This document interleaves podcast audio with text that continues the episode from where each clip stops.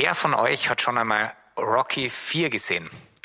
Wie der Mike von der Regie dieses Bild gesehen hat, meine erste Folie von Rocky 4, der ist durchgedreht, weil es ihm so getaugt hat, dass ich hier Rocky 4 zitiere. Ich habe ein Rocky 4 Zitat nach dem anderen reinbekommen. Und die haben einen ziemlich coolen Soundtrack. Ähm, Burning Heart heißt es. Ähm, ich finde Eye of the Tiger, das ist von einem anderen Rocky-Film, finde ich fast noch cooler, aber Burning Heart ist auch cool. Und da heißt, in the burning heart, just about to burst, there's a quest for answers and unquenchable thirst. Es geht also bei einem brennenden Herzen darum, dass Fragen da sind und darum, dass ein unstillbarer Durst ist. Fragt mich nicht, was das mit einem Boxfilm zu tun hat, aber fragt mich bitte gerne, was das mit meinem heutigen Preach zu tun hat. Ich beginne mit einem weiteren Bild. Der Rocky hat das nämlich nicht erfunden, dieses brennende Herz, sondern dieses brennende Herz kommt schon in der Bibel vor. Und zwar in einer Situation, die kennen vielleicht viele von euch. Äh, das sind die Emmaus-Jünger. Jesus ist gerade gestorben, er ist auferstanden, die Jünger haben es noch nicht so wirklich glauben können. Und dann gehen zwei dieser Jünger von Jerusalem nach Emmaus circa zwölf Kilometer sind es. Ähm, das heißt, sie haben gut Zeit gehabt, einfach nachzudenken und Jesus kommt dazu. Und das Spannende ist, sie erkennen Jesus gar nicht einmal. Es ist für uns auch spannend. Es kann sein, dass du mit Jesus in Kontakt bist, dass du religiös bist, aber gar nicht checkst, dass er es ist, der da bei dir ist. Gut, wie geht die Geschichte weiter? Sie gehen gemeinsam und Jesus redet mit ihnen.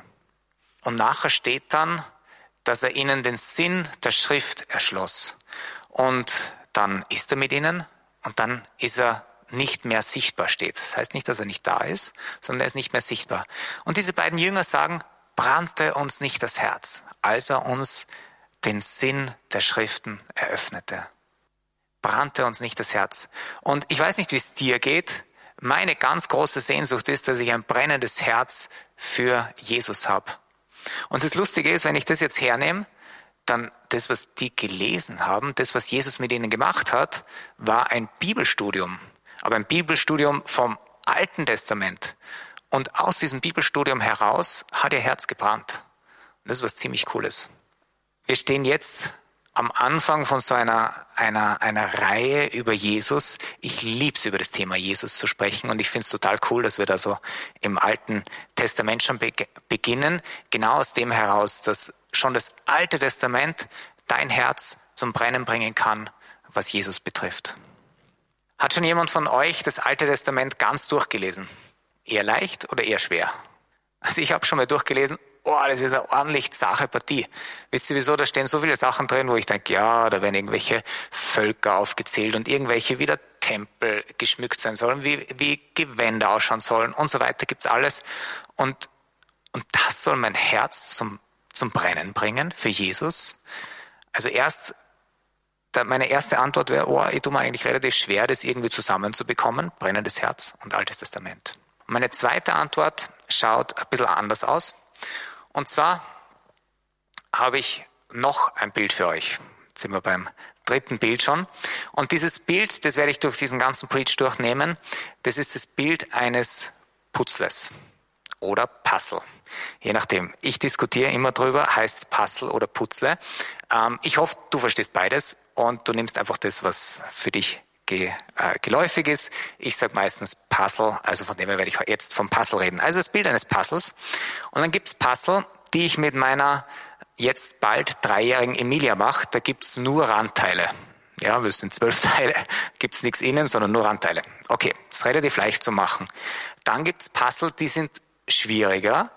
Und irgendwann kommt der Moment, das habe ich bei meinen größeren Kindern schon gehabt, kommt der Moment, wo ich mit ihnen durchgehe und sage, wisst was, ein Puzzle macht man am besten, indem man erst den Rahmen macht.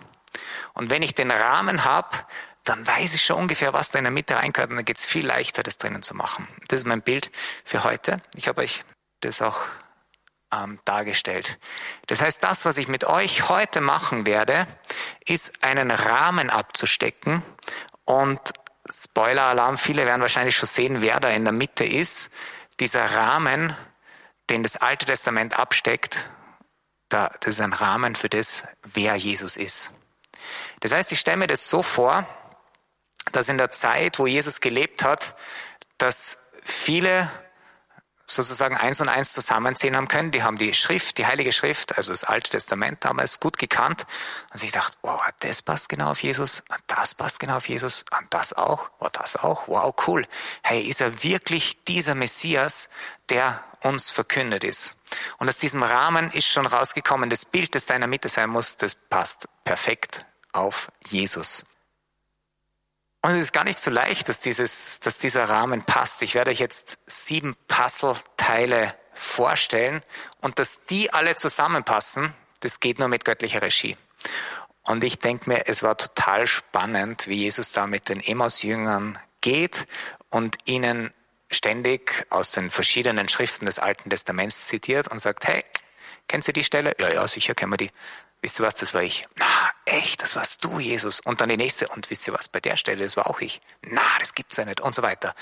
Und das geht, sind äh, gut zwölf Kilometer zum Gehen. Je nachdem, wie schnell du gehst, aber staubige Strecke etc., rechnen wir mal drei Stunden. Das heißt, Jesus macht ein dreistündiges Bibelstudium mit ihnen. Ich denke mir, es muss total cool gewesen sein. Da muss total viel drin gewesen sein. Ich habe keine drei Stunden, deswegen wird mein Preach kürzer und deswegen werde ich nicht alle Stellen äh, bringen, die mir einfallen würden. Mir fallen auch noch nicht mehr alle ein, die es noch gibt. Und Jesus weiß da noch viel mehr, die Zusammenhänge darzustellen. Aber jetzt zu den sieben Puzzleteilen, die ich euch vorstellen will. Das erste Puzzleteil, das beginnt ganz, ganz am Anfang der Bibel. Und dieses Puzzleteil heißt, Gott ist Mehrzahl. Wir glauben an einen Gott, der ist Vater, Sohn und Heiliger Geist. Das kann man glauben, ja, ist eine Erfindung aus dem Neuen Testament, haben wir irgendwann mal von Jesus gelernt und so. Aber eigentlich ist es schon im Alten Testament grundgelegt. Und wisst ihr wo? Ganz, ganz, ganz am Anfang. Wenn ich jetzt hernehme, den Anfang der Schöpfungserzählung steht da im Anfang, erschuf Gott Himmel und Erde. Die Erde war wüst und wir, Finsternis lag darüber und Gottes Geist schwebte über dem Wasser. Gott sprach, es werde Licht, es wurde Licht. Jetzt kannst du dich fragen, ja, okay, wo ist da jetzt Vater, wo ist Sohn, wo ist Heiliger Geist? Ja, eigentlich, eigentlich relativ einfach. Gott ist Gott Vater, ist der, der Himmel und Erde erschafft. Und gleich im zweiten Vers ist von diesem Gottes Geist die Rede, die über dem Wasser äh, schwebt. Gibt es einen anderen Geist Gottes, der da schwebt und ist komplett was anderes als der Heilige Geist? Nein, natürlich nicht. Es gibt einen Heiligen Geist und das ist der, der über diesem Wasser schwebt am Anfang der Schöpfung. Dann ist die Frage, wo ist Jesus? Naja, das, das kann man ganz gut beantworten. Da steht, Gott sprach. Und wenn du im Johannesevangelium liest, erstes Kapitel, im Anfang war das Wort. Und Jesus ist dieses Wort. Also wenn Gott spricht, ist es Jesus, der da ist. Insofern, Gott ist Mehrzahl gleich am Anfang der Bibel. Ein kleines Beispiel noch dazu, weil ich das so cool finde, aber die Geschichte müsst ihr euch selber durchlesen. In Genesis 18, das ist das erste Buch der Bibel nach wie vor, ist Gott zu Gast bei Abraham. Abraham ist jemand, der, der Gott nachgefolgt ist. Und Gott verheißt ihm, dass er Nachkommen haben wird. Und das ist so genau diese Szene. Da kommen drei Männer ähm, zu Abraham, zu seinem Zelt hin.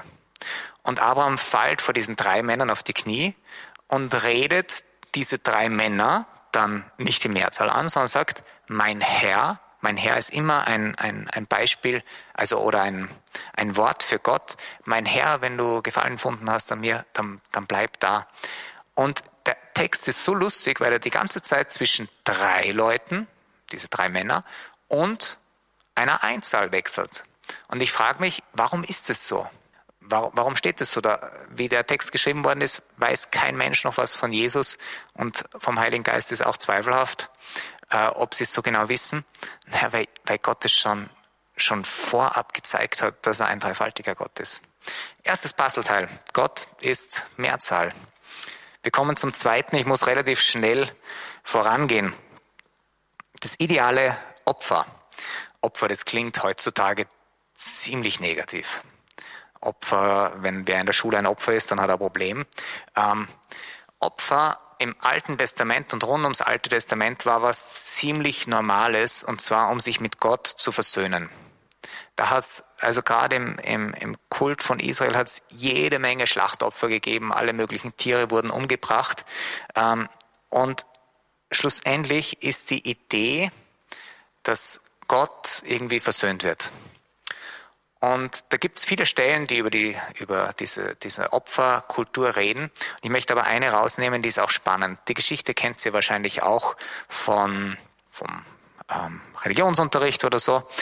Da geht Abraham mit seinem Sohn Isaac auf einen Berg und Gott sagt vorher zu ihm, Abraham, du sollst Isaac opfern. Und, und Abraham fällt es echt schwer, was ich verstehe. Ich habe Kinder, ich habe Söhne und wenn Gott zu mir sagen wird, hey, weißt du was, bring eines deiner Kinder um, wow, ich hätte echt ein Problem. Und, und Isaac ist ja nicht blöd. Die gehen gerade den Berg rauf und er sagt, da ist Feuer, da ist Holz. Wo ist das Lamm für das Brandopfer? Und Abraham sagt, Gott wird sich schon sein, sein Lamm, sein Brandopfer ausersehen. Und dann spannen den Bogen von diesem gut 2000 Jahre vor Christus zu Johannes den Täufer. Und der sagt über Jesus, Seht das Lamm Gottes, das die Sünde der Welt hinwegnimmt. Dieser Bogen wird gespannt und Jesus ist eigentlich dieses Opfer, das immer wieder in diesem Kult von Israel vorkommt. Schon da war es dann immer wieder klar, naja gut, Brandopfer sind nicht alles, das ist nett, wenn ihr Tiere abschlachtet oder auch nicht nett, das ist wieder die andere Seite. Aber das, was ich eigentlich will, ist Liebe, so wie es da im Hosea-Text ist. An Liebe habe ich gefallen, nicht an Schlachtopfer, an Gottes Erkenntnis mehr als an Brandopfern. Jesus ist das ideale Opfer, weil er diese Liebe ist. Er ist aber auch der ideale Priester. Also im Kult war es so, da hat es ein Opfertier gegeben und dann hat es jemanden gegeben, der das geopfert hat. Jetzt sind die relativ schnell draufgekommen. Im ersten Buch Samuel steht da was. Da hat der Eli, das war ein Priester, hat Söhne gehabt. Die sollten eigentlich auch Priester sein. Das Problem war, das waren ziemliche Strizis, haben einiges angestellt. Und, und die Frage war, okay, wenn die sündigen, wenn ein Mensch gegen einen Mensch sündigt, dann kann Gott Schiedsrichter sein. Aber es ist, wenn ein Mensch gegen Gott sündigt, wer ist dann der Schiedsrichter? Und die Frage, das ist diese Frage der, der Versöhnung mit Gott, die bleibt über das ganze Alte Testament an sich offen. Bis hin zu dieser, dieser Erlösung durch Jesus, weil er auch der Priester ist, der keine Sünde hat und quasi sich selbst als Opfer darbringen kann. Drittes Puzzleteil. Ihr seht schon, ich muss relativ zügig vorangehen. Und da wird schon schwierig. Der Messias, der Erlöser, war für viele im, auch im Kontext, auch, auch in der Zeit Jesu, einer, der ein, ein kommender König, ein Herrscher, das kann man sich alles gut vorstellen. Gell? Der schmeißt die Römer raus, das war bei einigen auch Thema. Aber jetzt kommt ein Aspekt, ein Puzzleteil, wo man sagt, oh, in den Rahmen wird schon schwieriger reinzukommen einerseits Mehrzahl ist schon komisch im Rahmen, dann aha, Opfer, ja, Priester und jetzt auch noch leidender Gottesknecht. Dieses Bild bringt der Jesaja rein. Und, aber nicht nur der Jesaja. Meine erste Stelle ist aus einem Psalm. Und für mich ist es in den, in den Kartagen rund um Ostern immer sehr speziell, diesen Psalm auch durchzulesen. Weil manche Teile davon sind im Endeffekt eins zu eins eine Beschreibung einer Kreuzigung. Ich habe hier nur drei Verse rausgenommen, wo steht, sie durchbohren mir Hände und Füße. Man kann all meine Knochen zählen. Das ist, ihr kennt die Darstellungen am Kreuz von Jesus, wo man einfach wirklich einfach alles sieht und alle Knochen sieht. Sie verteilen unter sich meine Kleider. Jesus ist dieser leidende Gottesknecht und er erfüllt diesen Part, der im Alten Testament vorkommt, füllt er aus. Genauso aber auch, wie er der Priester ist, das füllt er auch aus. Ich habe noch eine Stelle aus Jesaja. Da gibt's im Jesaja-Buch gibt's vier Gottesknechtlieder, also in diese Thematik kann man auch noch äh, weiter reinsteigen. Er wurde misshandelt und niedergedrückt und tat seinen Mund nicht auf wie ein Lamm, das man zum Schlachten führt und wie ein Schaf angesichts seiner Scherer, so tat auch er seinen Mund nicht auf. Und da ist von einem Messias die Rede. Ganz, ganz ungewohnt. Keiner, kein strahlender Held, kein starker, der alle Feinde vernichtet. Ja, das ist Gott, ist Jesus auch. Aber er ist genauso dieses Lamm. Und wir reden auch jetzt eben von diesem Lamm Gottes. Das nächste Puzzleteil. Ich war da wenig kreativ. Ich habe es weitere Vorhersagen genannt. Ähm, was heißt das? Es gibt so viele Stellen im Alten Testament, wo du auf Jesus schließen kannst. Und was ist der Sinn der Sache? Der Sinn der Sache ist, dass dein Herz brennt. Der Sinn der Sache ist, dass du siehst, wow, da ist eigentlich von Jesus die Rede und da auch und da auch. Und wisst ihr, was spannend ist? Viele Sachen haben sich mit Jesus erfüllt und einige Prophezeiungen sind auch noch offen. Gerade in Richtung Endzeit hin. Und, und ich bin gespannt, wie das sein wird, wenn diese Prophezeiungen sich auch erfüllen werden, die es rund um Jesus gibt. Weitere Vorhersagen habe ich das genannt weil ich euch das einfach auch nicht unterschlagen wollte. Da ist von Bethlehem die Rede. Ähm, und die Formulierung ist total cool, was da steht. Also Bethlehem, Bethlehem du wirst, bist klein, aber aus dir wird einer hervorgehen, der über Israel herrschen soll. Okay, das ist noch logisch, das ist klar. Ähm, David war aus Bethlehem, das war der große König Israels sozusagen. Und es ist recht klar, dass, dass der so als der idealtypische gilt. Also starker König kommt aus Bethlehem, alles klar.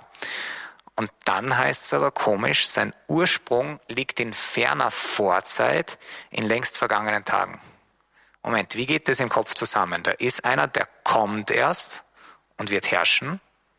Und gleichzeitig ist aber sein Ursprung in grauer Vorzeit. Auf welchen Menschen kann das zutreffen?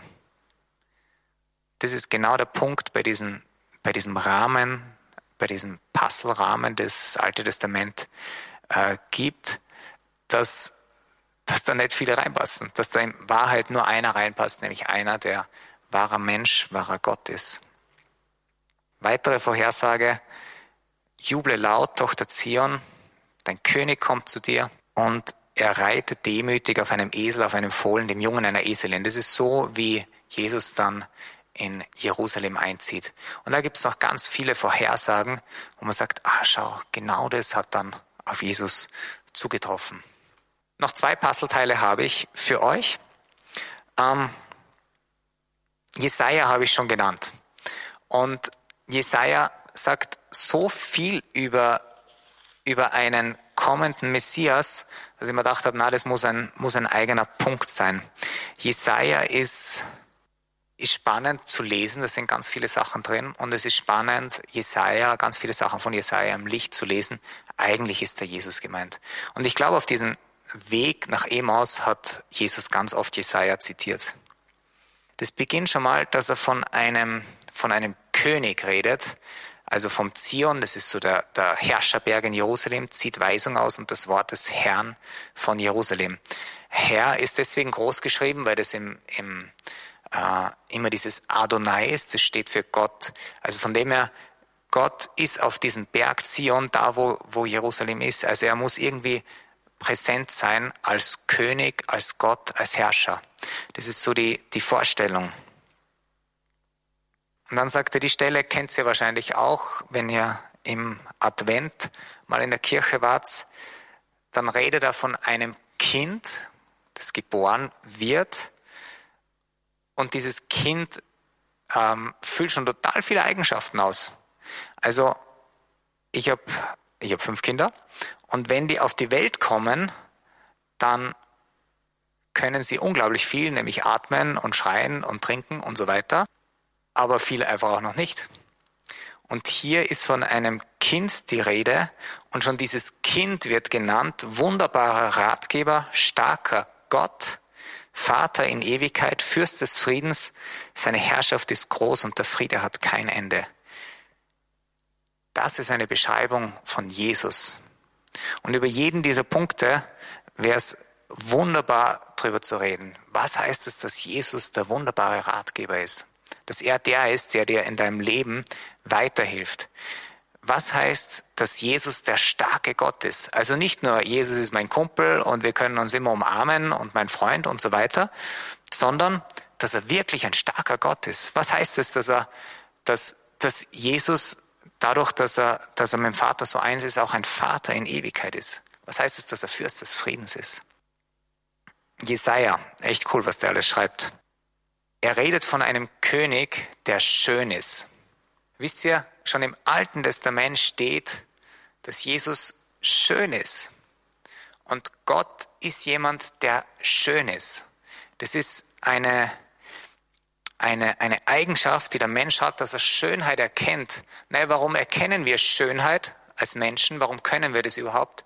Weil es unsere Identität, unsere Aufgabe ist, die Schönheit Gottes zu sehen die Schönheit Gottes zu erleben. Und da steht schon Jesus, dieser König in diesem fernen Land, also zeitlich gesehen, der wird schön sein.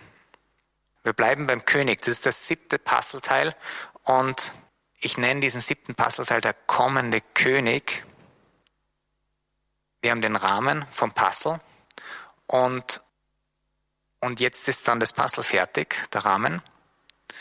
Und dieses letzte Puzzleteil, der kommende König, zeigt, wow, da kommt echt wer großer. Und der wird dieses, das, was da hier in der Mitte sein soll, wird er wirklich ausfüllen. Und schon im Buch Numeri, das ist auch einer der fünf Bücher Mose, steht, ich sehe ihn, aber nicht jetzt. Ich erblicke ihn, aber nicht in der Nähe.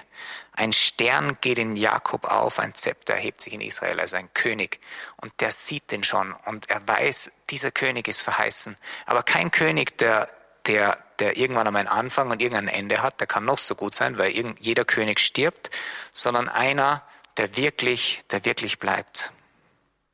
Es gibt einen schönen Psalm Davids, wo der David als der König sagt, so spricht der Herr zu meinem Herrn. Also David setzt da irgendwie noch einen über sich drüber. Das ist der König, das ist der eigentliche König. Das ist der, wo David einfach den Anteil hat an seiner Königswürde, weil eigentlich Gott der ist, der der wahre König Israels und darüber hinaus ähm, der Erde sein will, der ganzen Menschheit sein will. Ein König, der sein Volk unendlich liebt. Ein König, der dein Herzen zum Brennen bringen will. Das Puzzle, der Rahmen des Puzzles ist fertig. Wir haben uns sieben Puzzleteile angeschaut. Wir haben darüber geredet, dass, dass Gott Mehrzahl ist, dass es schon vorkommt, irgendwie ist es nicht nur eine Person, irgendwie ist da mehr drin. Wir haben über diesen Opferkult, habe ich, habe ich euch berichtet, den es in Israel gegeben hat, der, der irgendwie ah, noch nicht ganz sinnerfüllt war. Und der Jesus ist, also wo, wo Jesus diese Stelle einnimmt. Und, und, und weitere Punkte bis hin zu dem, dass Jesus der König ist, der König, der kommt. Und dieser Rahmen bildet ein Bild, wo jemand nur reinpasst, der wahrer Gott und wahrer Mensch ist. Und dieses wahrer Gott, wahrer Mensch, das ist ein Thema, das echt spannend ist, das wirklich auch cool ist, weiter anzuschauen. Deswegen geht diese Serie auch weiter. Das wird beim nächsten Mal sein. Und Spoiler-Alarm, ich zeige euch sozusagen ein Bild von diesem wahren Gott, von diesem wahren Mensch. Das ist Jesus. Die Emmaus-Jünger haben dieses Brennen im Herzen bekommen durch ihr Verständnis des Alten Testaments, durch ihr Verständnis von, der, von, von ihrer Heiligen Schrift. Und sie haben gemerkt, wow, da ist eigentlich überall schon die Bahn bereitet für Jesus. Und ihr Herz hat so gebrannt, dass sie diese zwölf Kilometer, diese elfeinhalb Kilometer zurückgelaufen sind zu den Jüngern. Vorher habe ich geredet von einem Schnitt von vielleicht drei Stunden für elf, zwölf Kilometer. Und ich glaube, die waren innerhalb einer Stunde wieder zurück, 12 km/h Schnitt, das geht schon, wenn man schnell läuft, weil ihr Herz gebrannt hat, weil ihr Herz gebrannt hat für Jesus. Und mein Gebet ist, mit dem möchte ich es enden, dass dein Herz auch zu brennen beginnt für Jesus. Dein Her dass dein Herz weiter brennt für Jesus. Herr, ich möchte dich bitten, dass du die Herzen jedes Einzelnen erfüllst, der hier da ist, der auch diesen, diesen Preach nachhören wird. Und ich möchte dich bitten, dass du, dass du ein Brennen ins Herz schenkst, das von dem kommt, dass, dass wir dich, Jesus, näher, besser kennenlernen. Durch das Alte Testament, aber auch dann durch das Neue Testament. Das ist mein Gebet im Namen Jesu. Amen.